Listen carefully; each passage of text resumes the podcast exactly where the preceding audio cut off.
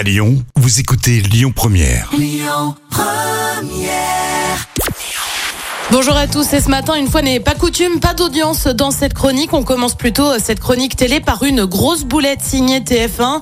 Et oui, la chaîne a envoyé les pubs hier lors du match France-Tunisie, dernier match de poule des Bleus. Seulement voilà, la pub a été envoyée avant la fin de la rencontre. Vous le savez, on en a largement parlé. Hein, la Fédération française de foot a déposé une réclamation en cause d'un but d'égalisation de Griezmann, finalement refusé après recours à la VAR et avoir signalé Antoine Griezmann hors jeu.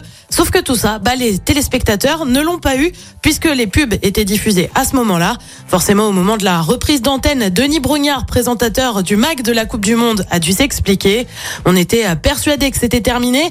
On vous avait rendu tranquillement l'antenne. L'arbitre néo-zélandais est allé consulter la VAR. On lui a signalé au bout de très longtemps qu'il y avait peut-être une position de hors-jeu d'Antoine Griezmann et ce but a donc été refusé. Et bah oui, les petits couacs, ça fait partie des joies du direct. Et puis direction France 3 pour une émission spéciale le 21 décembre prochain. Émission pour célébrer les 40 ans de carrière d'un certain Michel Drucker.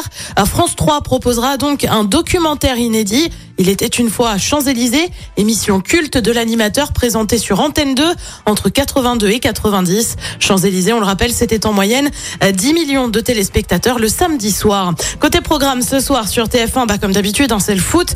Costa Rica-Allemagne avec la française Stéphanie Frappard comme arbitre. Le coup d'envoi, on vous le rappelle, c'est à 20h. À partir de 21h10 sur France 2, comme tous les jeudis, c'est envoyé spécial avec un dossier sur le Japon. Sur France 3, c'est la série La Garçonne et puis une série aussi sur M6 avec L'homme de nos vies.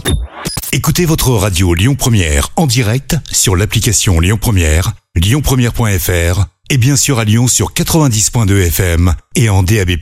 Lyon Première